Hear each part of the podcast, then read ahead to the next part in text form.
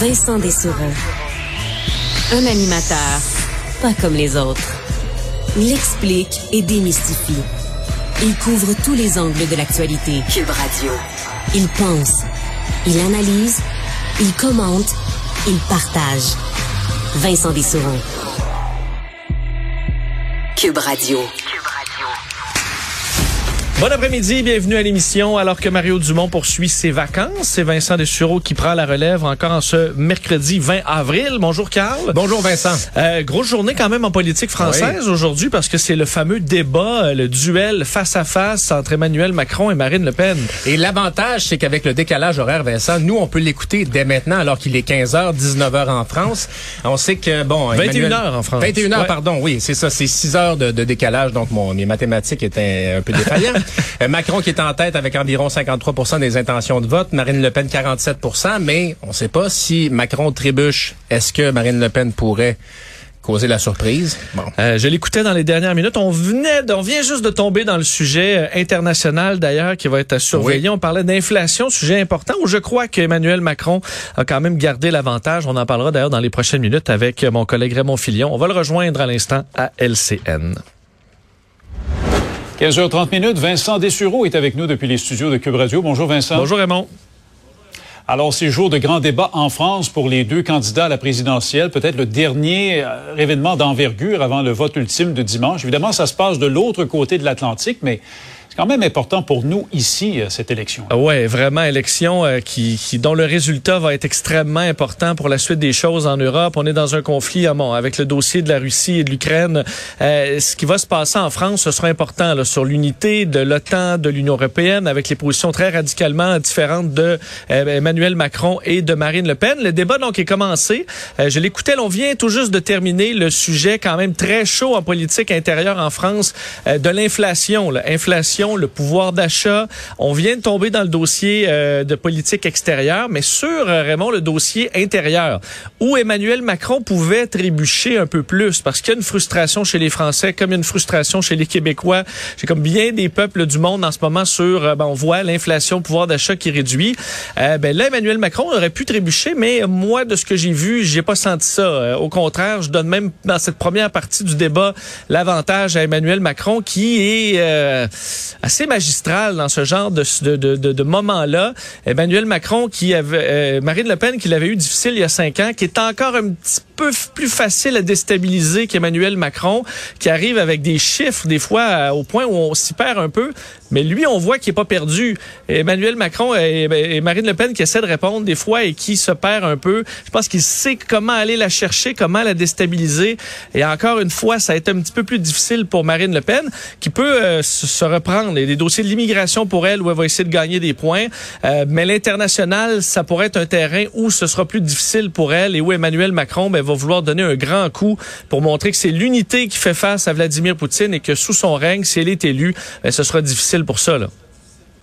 Bon, il est en avance dans les sondages, là, environ 10 points euh, selon la moyenne des sondages, mais c'est probablement la dernière chance qu'elle a, Mme Le Pen, là, de renverser la tendance avant le grand vote de dimanche. Alors, c'est vraiment oui. un débat crucial pour elle. Oui, elle a vraiment essayé de se placer, du moins en début de débat, là, comme étant la porte-parole du français moyen. Là. Donc, d'aller au-delà, en fait, de ramener le débat vraiment plus près. Elle va vouloir ramener constamment le débat sur les pro le, le, le, la fin de mois qui est difficile pour de plus en plus de Français et tout ça, alors qu'Emmanuel Macron ben, est pris dans des dossiers internationaux très complexes. Euh, mais en même temps, les Français sont loin d'être insensible au sujet de l'Ukraine. Alors, c'est pas de dire que, que Emmanuel Macron va perdre des points à parler du dossier russe, parler de la de, de, l'envoi d'armes en Ukraine. Euh, et dans ce dossier-là, ben, euh, ce sera peut-être plus difficile pour Marine Le Pen. Bref, le débat est pas fini, mais moi, j'ai pas vu euh, Emmanuel Macron trébucher du tout. Et on peut voir, moi, j'ai senti Marine Le Pen un peu plus déstabilisée, un peu plus, on dirait, si on voit un combat de boxe, là, Emmanuel Macron est au centre du ring il tourne et c'est l'autre qui tourne autour, avance, recule, ah ouais. essaie de trouver une façon d'envoyer un jab, un coup, un coup de poing au visage. Et pour l'instant, il n'y en a pas eu, mais pas de chaos d'un côté comme de l'autre, du moins pour l'instant. Bon, on verra le verdict des Français dimanche. Euh, parlons maintenant de ce qui se passe chez nous. Il y a le collègue Patrick Belrose qui nous a appris ce matin que euh, le gouvernement Legault, Québec, a, dépo, a, déboursé plus de 9 millions de dollars, Vincent, pour mettre en place son fameux passeport vaccinal, un outil qui a servi pendant un peu plus de six mois. ça valait la peine de dépenser cet argent-là? Oui, ça en a fait sursauter plusieurs, quand même le montant. Euh, j'ai beaucoup d'amis dans mon entourage qui font des applications, qui font ce genre de développement-là. Tout le monde a eu un peu le juste un ish. Ok, c'est quand même beaucoup. Euh, mais ish, ça veut pas dire euh, ce qu'il y a un scandale. Je pense qu'après que tout le monde ait un peu compris, ok, ben, c'était quand même un passeport vaccinal fait avec un sentiment d'urgence où on n'a pas de chance de se tromper. Là. Si l'application est un flop, si le système fonctionne mal, si personne n'y comprend rien, on a rarement une deuxième chance de refaire ça. Euh, donc, 9 millions, c'est beaucoup, c'est pas c'est pas stratosphérique, il n'y a pas de scandale là. Ah Il faut se rappeler qu'à l'époque, euh, Raymond, oui, ça a duré que quelques mois, ce qui est une bonne chose à la limite. on est content qu'on n'ait pas eu besoin de ça pendant cinq ans. Euh, mais il y avait une urgence d'implanter ce genre de système-là qui a été dénoncé par les anti-mesures comme étant divisif, mais qui, à ce moment-là, était au contraire une façon d'éviter la division chez ceux qui espéraient des mesures. On se souvient qu'il y avait une grande fatigue là, chez ceux qui respectaient le masque, le vaccin, les mesures, la distance, de dire, ben, t'as peu, là. Moi, c'est pas vrai que je vais faire tout ça, j'irai pas voir mes parents, je vais rester chez nous, puis qu'à côté, j'ai des gens qui sont pas vaccinés, qui s'en foutent, qui vont se promener partout. Donc, pour protéger cette grande majorité de Québécois qui faisaient confiance au gouvernement, qui ont respecté les mesures, on n'avait pas le choix de leur donner un outil pour dire, ben, c'est bon, vous allez pouvoir aller au restaurant, là, entre personnes vaccinées, on pourra rouvrir l'économie en grande partie. Si on l'avait pas fait, là, je pense qu'il y aurait une division, là, de tous les côtés au Québec. Et on n'a pas eu le choix de le faire. Et oui, ça a été fait dans l'urgence. Et probablement qu'on a payé davantage. Mais sur le coût de la pandémie, on s'entend que le 9 millions, là, pour un outil dont on sait quand même servi pas mal, même si ça n'a pas duré très longtemps, ben, on, ça a pas été, c'est une goutte dans l'océan des dépenses de la pandémie, disons. Ouais, et on sait que, on sait que les gouvernements en général dépensent beaucoup plus d'argent, des milliards et des milliards de dollars sur d'autres projets. Alors dans ce cas-ci, c'est 9 millions de dollars. Et, des applications, il faut dire, qui, qui marchent souvent pas, qui ont plein de problèmes. Là, dans le cas, euh, Vaxicode, euh, Vaxicode Vérif et tout ça, ça, s'est bien implanté. Euh, c'était simple et efficace. Alors, peu de choses à dire là-dessus. Un mot sur Sunwing, le grand patron de la compagnie aérienne qui s'est excusé au cours des dernières heures aux voyageurs, dit que la panne est due à une une attaque informatique contre un fournisseur dont Sunwing est apparemment la seule entreprise aérienne au Canada à utiliser. C'est un coup dur pour euh, la confiance des consommateurs pour une entreprise comme Sunwing. Oui, vraiment. Il faut dire, euh, c'est visiblement pas la faute à Sunwing dans ce cas-là, fournisseur euh, piraté et les compagnies. Il faut dire, moi, je suis souvent défenseur des compagnies aériennes qui doivent travailler avec des marges de profit très petites. lorsque la chaîne débarque dans l'aérien, c'est très compliqué parce qu'on n'a pas d'avion en attente, prêt à partir avec un équipage lorsqu'on a un problème sur un vol. De sorte que c'est souvent là que les problèmes se mettent à s'accumuler. Et ça, c'est dû au fait qu'on veut pas payer cher. Là, et on va toujours vers les billets les moins chers. Alors, les compagnies qui réduisent leurs dépenses au maximum. Alors, lorsque la chaîne débarque, c'est quand même là qu'il faut se poser la question, est-ce que les compagnies peuvent faire mieux? Euh, là, maintenant, on sait qu'il y a des plans, des chartes de protection de voyageurs pour des compensations. Donc, c'est pas vrai que les voyageurs ne sont pas compensés. Là, je pense qu'il y a un angle mort chez des compagnies aériennes pour faire mieux Et on le voit dans les vox pop, des voyageurs exaspérés d'attendre pendant des heures, et c'est l'information. C'est dire la compagnie ne nous dit rien, on ne sait pas ce qui se passe, on ne sait pas ce qui s'en vient.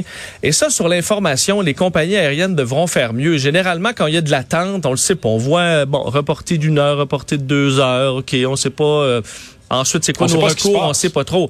Et j'assistais à des conférences il y a deux semaines à peine à Québec sur le monde du, de la vente en ligne. J'entendais plein d'experts de vente en ligne qui allaient expliquer un peu comment satisfaire le client, comment les fidéliser. Et un des points qui revenait constamment, c'est le client il veut savoir ce qui se passe. Et on le voit, le meilleur exemple, c'est sur la livraison de colis. On dit le client, là, quand il sait pas il est où son colis, là, il, piétine, il va envoyer un courriel. C'est-tu parce qu'il y a une erreur dans mon adresse? Y a-t-il un problème? Y a-t-il quelque chose que je peux faire? Il faut rassurer constamment votre, votre colis est rendu là. Il est rendu là. Il est coincé à Mississauga. Euh, euh, notre équipe s'en occupe. On s'excuse. Il faut garder le client informé. Et quand on est informé, on se sent beaucoup mieux. On sent pas qu'on a besoin faire quoi que ce soit. Donc, les compagnies aériennes doivent expliquer rapidement aux personnes via leur application, via texto, d'une façon simple. Votre vol est retardé pour telle ou telle raison, donc d'informer de la raison. Nos équipes sont en train de travailler là-dessus. Vous serez informés sous peu de la marche à suivre. Voici les compensations disponibles si jamais on se rend là. Euh, et ça, ça va rassurer tout le monde parce que garder les gens coincés dans un dans un autobus pendant des heures sans information en 2022 là, c'est moins accessible, et moins acceptable. Et je pense que là-dessus, les compagnies, c'est pas énorme là, de, de, de, en termes de coût d'informer les gens. Je pense que ça, c'est une des parties où ils peuvent et ils doivent faire mieux. Il y aura certainement des leçons de tirer de tout ça. Vincent, merci beaucoup d'avoir été des nôtres encore cet après-midi. Merci beaucoup. À demain. Salut. Salut. Carl nous rejoint à l'instant. Bonjour Carl. bonjour Vincent. Ah, on parle du dossier russe euh, à l'instant parce que euh, la Russie, est-ce que c'est un coup d'éclat euh, pour essayer de faire trembler un peu le monde, a testé un nouveau missile aujourd'hui? Le Sarmat, et ce serait le missile le plus puissant jamais créé par la Russie, capable de déjouer tous les systèmes antiaériens, selon Vladimir Poutine. C'est un missile dont on entend parler depuis plusieurs années quand on suit ce domaine-là. la Russie en parlait en 2018-2019. donc, un test qui a été fait aujourd'hui. On sait que les États-Unis avaient été avisés à l'avance de ce test-là. Ça s'est pas passé en sol ukrainien, mais le, missile a été lancé à partir du euh, d'une base dans le Kamachka et s'est rendu dans une autre péninsule à 5000 kilomètres de là. Euh, ça serait pas la distance maximale de ce missile-là quand même, euh, mais un missile qui n'aurait pas de limite selon Vladimir Poutine. Puis bon.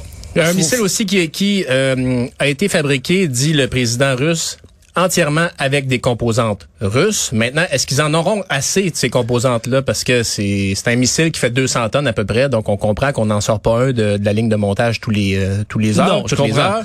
Euh, en même temps, il euh, faut dire toute la puissance russe en termes de missiles et de missiles nucléaires, on le connaît. Là. Donc, est-ce que tester des nouveaux missiles, ça vient ébranler le monde, sachant que c'est une puissance nucléaire. Là-dessus, on le sait qu'ils sont capables d'envoyer des bombes nucléaires à peu près partout. Est-ce que ça en ajoute? J'ai vu la réaction des Américains qui disaient euh, c'est un test de routine, eux prennent pas ça pour de la provocation. Je trouve ça intéressant toujours parce que les Américains, depuis le début, là, euh, essaient d'éviter l'escalade dans la rhétorique. Très prudent, oui. Et euh, en, en, disant on voit pas ça comme une provocation, ben même si c'en était une, ça l'étouffe un peu. Là. Oui. Alors, euh, bon. Et pour te donner un ordre d'idée, Vincent, le, le missile précédent, c'était le Voivoda le plus performant qui, lui, pouvait faire jusqu'à 11 000 kilomètres. Pour te donner une idée, là, la circonférence de la Terre, c'est 40 000 kilomètres. Donc, euh, le, le, Sarmat sera plus performant que ça encore, on dit. Alors, ben, c'est pas rassurant, mais bon. Hein? Bon. Euh, bilan du jour de la COVID aujourd'hui. D'ailleurs, ça aussi, pour les hospitalisations euh, hors soins intensifs, c'est quand même un autre bon. On est à 2381 personnes qui sont hospitalisées, soit c'est une augmentation de 100 personnes, également 26 décès qui ont été annoncés aujourd'hui. Et dans les autres euh, actualités COVID, ça va pas très bien pour Medicago parce qu'on sait que l'OMS avait rejeté ce, ce vaccin-là parce que en, raison des liens avec le, le, cigarettier Philip Morris. Ben là, le comité d'immunisation du Québec dit que euh, on peut utiliser Mais dans certaines circonstances. D'abord, on privilégie toujours les vaccins ARN messagers, ce que le Medicago n'est pas. Euh, on dit également qu'on pourrait l'utiliser le Medicago pour en première, deuxième dose pour les personnes de 18 à 64 ans, mais pas en dose de rappel. Et bref, si vous n'avez pas de réaction euh, allergique ou réaction physique très forte au vaccin ARN messager, on va toujours vous dire ne prenez pas le Medicago parce qu'on a peu d'expérience avec lui. Euh, ce qui fait que, ben, je sais pas si Guillaume le métivier, je l'attendais encore vaccin-là. mais la liste est moins euh, longue de ceux qui l'attendent, malheureusement. Donc, c'est un, et pour euh, te le donner en mille, c'est un vaccin à protéines à base de plantes avec adjuvant dans les détails, demande pas t'expliquer exactement ce que c'est, mais ce n'est pas comme l'ARN messager. Alors, ben voilà. Euh, il n'est pas encore sorti des lignes de montage, lui non plus, ce vaccin-là. Non, euh, c'est sûr que écoute, il y avait des mois de retard, euh, ben, pas de retard, mais par rapport aux autres, là, ça a été beaucoup plus tard et on savait pas euh, depuis le début là, où allait en être la pandémie. ben c'est ça. Et, et c'est si on l'utilise en première, deuxième dose, ben là, il reste de moins en moins de personnes qui n'ont pas cette première, deuxième dose-là, mais tout de même, pourra-t-on l'exporter, mm. on verra. Bon. Euh, parlons de ce procès de Carl Giroir, euh, responsable de l'attentat de l'Halloween en 2020 à Québec. Son procès s'est poursuivi aujourd'hui. Et euh, on a relaté les circonstances de son arrestation. les policiers qui disent que Giroir a coopéré très rapidement au moment où il a été intercepté par les policiers le 1er novembre 2020, donc le lendemain de la date fatidique de l'Halloween. Il a enlevé la vie à deux personnes et en a blessé cinq autres, Monsieur Giroir. Les policiers disent donc que quand ils sont arrivés près de lui dans le secteur du Vieux-Port à Québec, il n'y a pas euh, posé aucune résistance. Il y a, un il y a également un, ambulancier qui dit que M. Giroir a été très collaboratif. Ça a été, on appelle ça une civière Pinel pour des personnes en troubles psychologiques. Là. Ben, mm-hmm. ça a été une des, des, des civières Pinel les plus faciles à faire de sa vie. Donc, il résistait pas à son arrestation. Puis un policier également qui a dit que M. Giroir a gardé le silence pendant à peu près 3-4 heures durant l'interrogatoire. Donc, a pas dévoilé de détails, n'était pas en crise à ce moment-là. Carl Giroir, qui a 26 euh, ans, reconnaît avoir commis les crimes, mais plaide qu'il n'est qu'il est non criminellement responsable de toute cette affaire-là. Ouais, une nuit euh, absolument troublante à Québec. Moi, j'étais de, de, je à Salut Bonjour et au lever on savait qu'il y avait eu un massacre. On savait pas s'il y avait d'autres gens euh, qui en faisaient. Tu rentrais au travail là à 3 heures du matin, sachant pas s'il y avait un fou au sable qui allait t'attaquer. Euh, et je me souviens d'avoir euh, marché dans le, vieux Québec. Le lendemain, on voyait encore des traces de sang sur le trottoir, des gens pleurer qui, sur leur voisine s'était fait ben parce décapiter. Vraiment des histoires absolument horribles. T'étais même pas une heure, tu sais, à ces heures-là, t'étais même pas une heure après son arrestation. Puis évidemment qu'on sait pas à quel moment il est arrêté. C'est quand même assez grand le vieux Québec. Puis on rappelle donc que ça a coûté la vie à Suzanne Clermont et François Duchesne, euh, ce, ce, grave attentat. Donc le procès qui avait été suspendu la semaine dernière en raison de la COVID-19 et qui a repris euh, hier et qui devra se dérouler toute la semaine. Merci Carl.